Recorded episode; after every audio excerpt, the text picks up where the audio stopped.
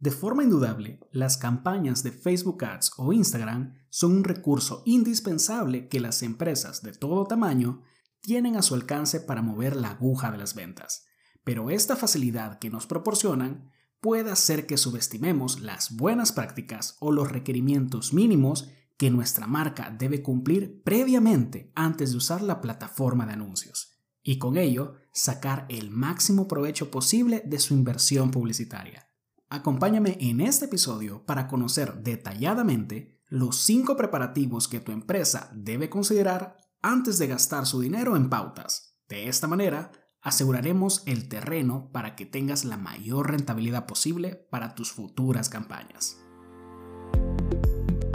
Bienvenidos al podcast Ciencia del Marketing, un espacio dedicado para compartir las mejores prácticas de marketing digital y desarrollo de marca orientado a negocios. Si eres una persona competitiva o apasionada por crear mejores lazos con tu mercado objetivo, estás en el lugar indicado. Comencemos.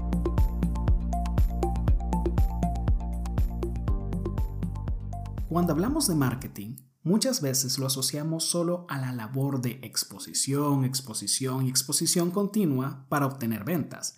Pero eso es solo un componente de las múltiples aristas que debemos contemplar con las labores que realmente desempeña el área de mercadeo. Pero hay otras que son necesarias antes de generar esa exposición. Si bien las ventas es el termómetro por excelencia de que tan bien lo estamos haciendo, debemos examinarlo como una consecuencia y preguntarnos qué elementos pueden estar afectando que hace que los consumidores no me estén considerando lo suficiente o como yo quisiera. Y aquí es donde tenemos que hacer la tarea. Si estás pensando en comenzar a usar anuncios de Facebook, te vamos a ayudar para que comiences con el pie derecho en esta actividad y tengas los preparativos mínimos viables para anunciarte. En caso contrario, si ya lo estás haciendo, estos apartados te permitirán evaluar qué puntos posiblemente ya tengas cubiertos y qué otros podrías incorporar para optimizar tus campañas. Comencemos entonces con el punto número 1. Ten una línea gráfica o una guía de estilo. Normalmente, cuando queremos exponer la oferta de valor de una empresa por primera vez, muchos gerentes no tienen en consideración crear un estilo de comunicación visual que permita transmitir las sensaciones que buscamos provocar en nuestros posibles clientes. Pero, ¿qué elementos transmiten sensaciones en una imagen?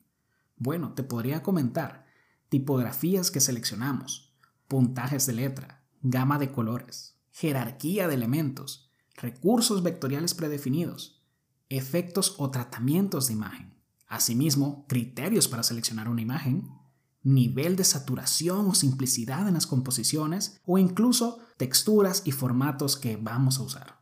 Todos estos elementos en su uso en conjunto, tratados de manera profesional, hacen que las personas puedan identificarte y diferenciarte al ver una publicidad de tu empresa. Si esto no lo desarrollamos previamente a pautar, corremos el riesgo de lucir como una marca desordenada y que no busca apartarse del resto de anunciantes. Y déjame decirte, si lo trabajas bien, puedes llegarte a ahorrar mucho tiempo, debido a que no tendrás que reinventar la rueda cada vez que haces un anuncio, ya que cuentas con elementos gráficos predefinidos que estandarizará la comunicación, el tiempo de producción y la facilidad de recordación de tu audiencia. Sin mencionar que independientemente quién trabaje los artes publicitarios, siempre existirá un documento de referencia que se puede consultar cada vez que alguien vaya a manipular tu marca visualmente y que actuará como un protocolo de calidad. Y vamos ahora con el punto número 2. Invierte en fotografías profesionales de tu actividad. No quiero decir que sea imposible vender a través de redes sociales sin buenas fotografías. Hay gente que lo logra. Pero definitivamente estás desaprovechando un impulso sobre la demanda potencial que puede tener tu producto. Una buena fotografía transmite la calidad y experiencia que puede provocar tu oferta, sin mencionar que te hace lucir como una marca seria y confiable. Por medio de una imagen podemos ofrecer un preámbulo certero de cuál será la satisfacción que me provocará tu producto. Si realmente estás formando una empresa que la visualizas creciendo a mediano y largo plazo, este punto es totalmente indispensable. Existen gerentes o emprendedores que subestiman la inversión de una buena imagen, quedando expuestos a ser percibidos como una empresa que no cuida los detalles y únicamente quiere vender de la forma más práctica y rápida posible. Puede ser que tengas algunos buenos resultados, pero este es un enfoque muy a corto plazo. Mi recomendación es que una vez tengas fondos para invertir, optar por una sesión de fotos profesional que te brinde un amplio banco de imágenes que puedas utilizar en todas tus campañas será una de las mejores decisiones que tomes para incrementar el impulso o deseo de compra de un posible cliente. Eso sí, cabe aclarar, si tú únicamente revendes los productos de marcas reconocidas en industrias concretas tales como línea blanca, electrónicos, autos, herramientas, etcétera, etcétera, esto no tiene que ser un problema para ti, ya que puedes utilizar las fotografías ya existentes en Internet. Pero en cambio, si eres una empresa que tú mismo creas lo que vendes, esto no podrá ser ignorado o omitirse. Pasamos al punto número 3. Ten un buyer persona. Si has tenido la oportunidad de correr alguna campaña, has de conocer que una de las partes más cruciales a la hora de crear tu anuncio en Facebook es el tema de la segmentación. Es decir, qué personas quieres apuntar con tu oferta. Si esto previamente no se tiene claro, corres el riesgo de hacer llegar tus anuncios a personas incorrectas y que luego le metamos la culpa a la plataforma de por qué no estamos vendiendo. Debes ser muy específico con el tema de los comportamientos, intereses y demografía de tu cliente ideal antes de empezar a pautar. Dependiendo la categoría de tu producto, puede ser que tu segmentación sea más o menos selectiva. Dependiendo qué tan especializado o genérico sea el cliente potencial que busquemos, tendremos que ser más o menos estrictos con los criterios que configuremos en el anuncio. Lo importante aquí es que mantengamos actualizado periódicamente las características de tu buyer persona dependiendo los nuevos hallazgos que generes y puedas separarlos incluso por cada tipo de producto que tú tienes. De esa manera, te mantendrás certero y concreto con tu publicidad. Debemos de evitar ser genéricos y que creamos que cualquier persona puede ser nuestro cliente en redes sociales.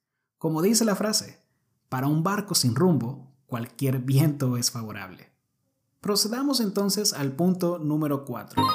No comparar previamente tu oferta con la competencia. Facebook Ads ofrece bajas barreras de entrada para muchos micro, pequeñas y medianas empresas para que puedan empezar a colocar sus anuncios. Pero estas bajas barreras hacen que la competencia por ganar la visibilidad y consideración de un público objetivo sea cada vez más difícil. Normalmente, todos tenemos competidores directos e indirectos que pueden responder con una oferta similar a la nuestra. Y recordemos que muchas empresas están segmentando a personas que cumplen los mismos requisitos que buscamos nosotros. Y existen múltiples factores que, por pequeños que sean, pueden hacer que una persona termine pidiendo una orden a un competidor en vez de a nosotros.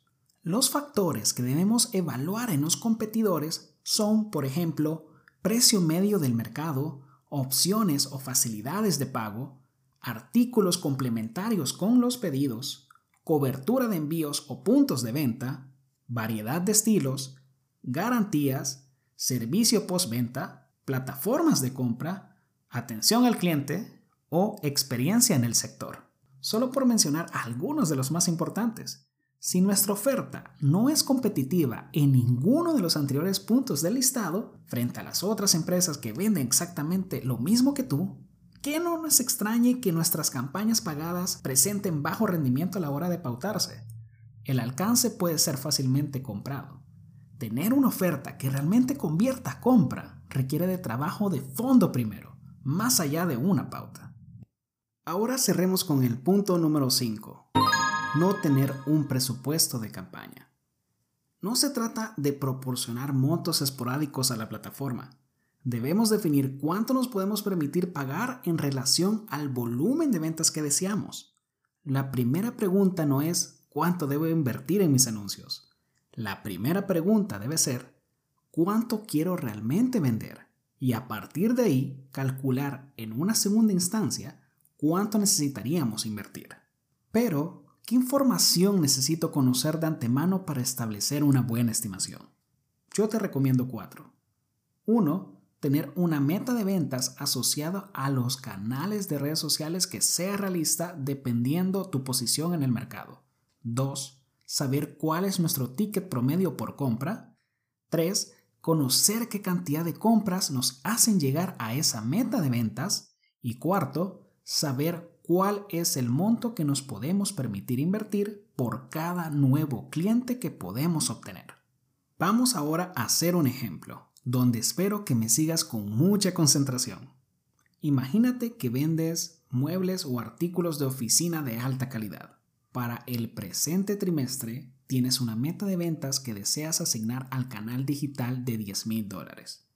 El ticket promedio que tiene tu empresa en esta categoría de artículos es de 100 dólares por compra. Sabiendo lo anterior, podrás deducir que si cada cliente te gasta en promedio 100 dólares, para llegar a 10.000 necesitarás lograr al menos 100 compras para conseguir esa meta. Solo divide 10.000 entre 100. Ahora bien, de esos 100 dólares en promedio que recibes por cliente, ¿qué cantidad de ese monto te puedes permitir reinvertir para obtener otro cliente similar y que no signifique dañar gravemente tu margen de beneficio? Si tienes un buen margen, digamos que puedes utilizar el 20% de esos 100 para esfuerzos de marketing para adquirir un nuevo cliente. En ese caso, cuentas con 20 dólares como pico máximo para atraer un nuevo comprador. Ahora, lo que debes hacer es multiplicar esos 20 dólares por la cantidad de compras que necesitas para llegar a tu meta. Si necesitas 100 compras, al multiplicarlo por 20, tendremos un presupuesto estimado de $2,000 dólares para campañas de anuncios. Claro, este es un ejemplo totalmente hipotético, pero ya es una estimación matemática que sirve como base en vez de dejarnos llevar por corazonadas. Al seguir estos pasos obtendrás montos que no exceden tus posibilidades porque está dentro de tu nivel de riesgo por costo de adquisición de cliente. Y al mismo tiempo no es sumamente bajo para no poder experimentar con la plataforma. Y bueno, eso ha sido todo hasta hoy. Espero que te haya gustado y puedas aplicar todos estos apartados en tu estrategia para que sigas sacando el máximo provecho de tus campañas. Yo me despido recordándote que puedes dejar tus preguntas en www.protolabagency.com pleca podcast para contestarlas en el programa y poder ayudarte. No dejes de calificar este programa en Apple Podcast con 5 estrellas para ayudarnos a que este contenido llegue a más personas que le pueda ser de utilidad. De antemano, muchas gracias y hasta una próxima ocasión. Muchas gracias por haber escuchado este episodio de Ciencia del Marketing. Si aún no lo estás, suscríbete a este podcast para traerte más contenido de valor. Para más información puedes ingresar a www.protolabagency.com. Jorge Escalante y su equipo te esperará en una siguiente ocasión.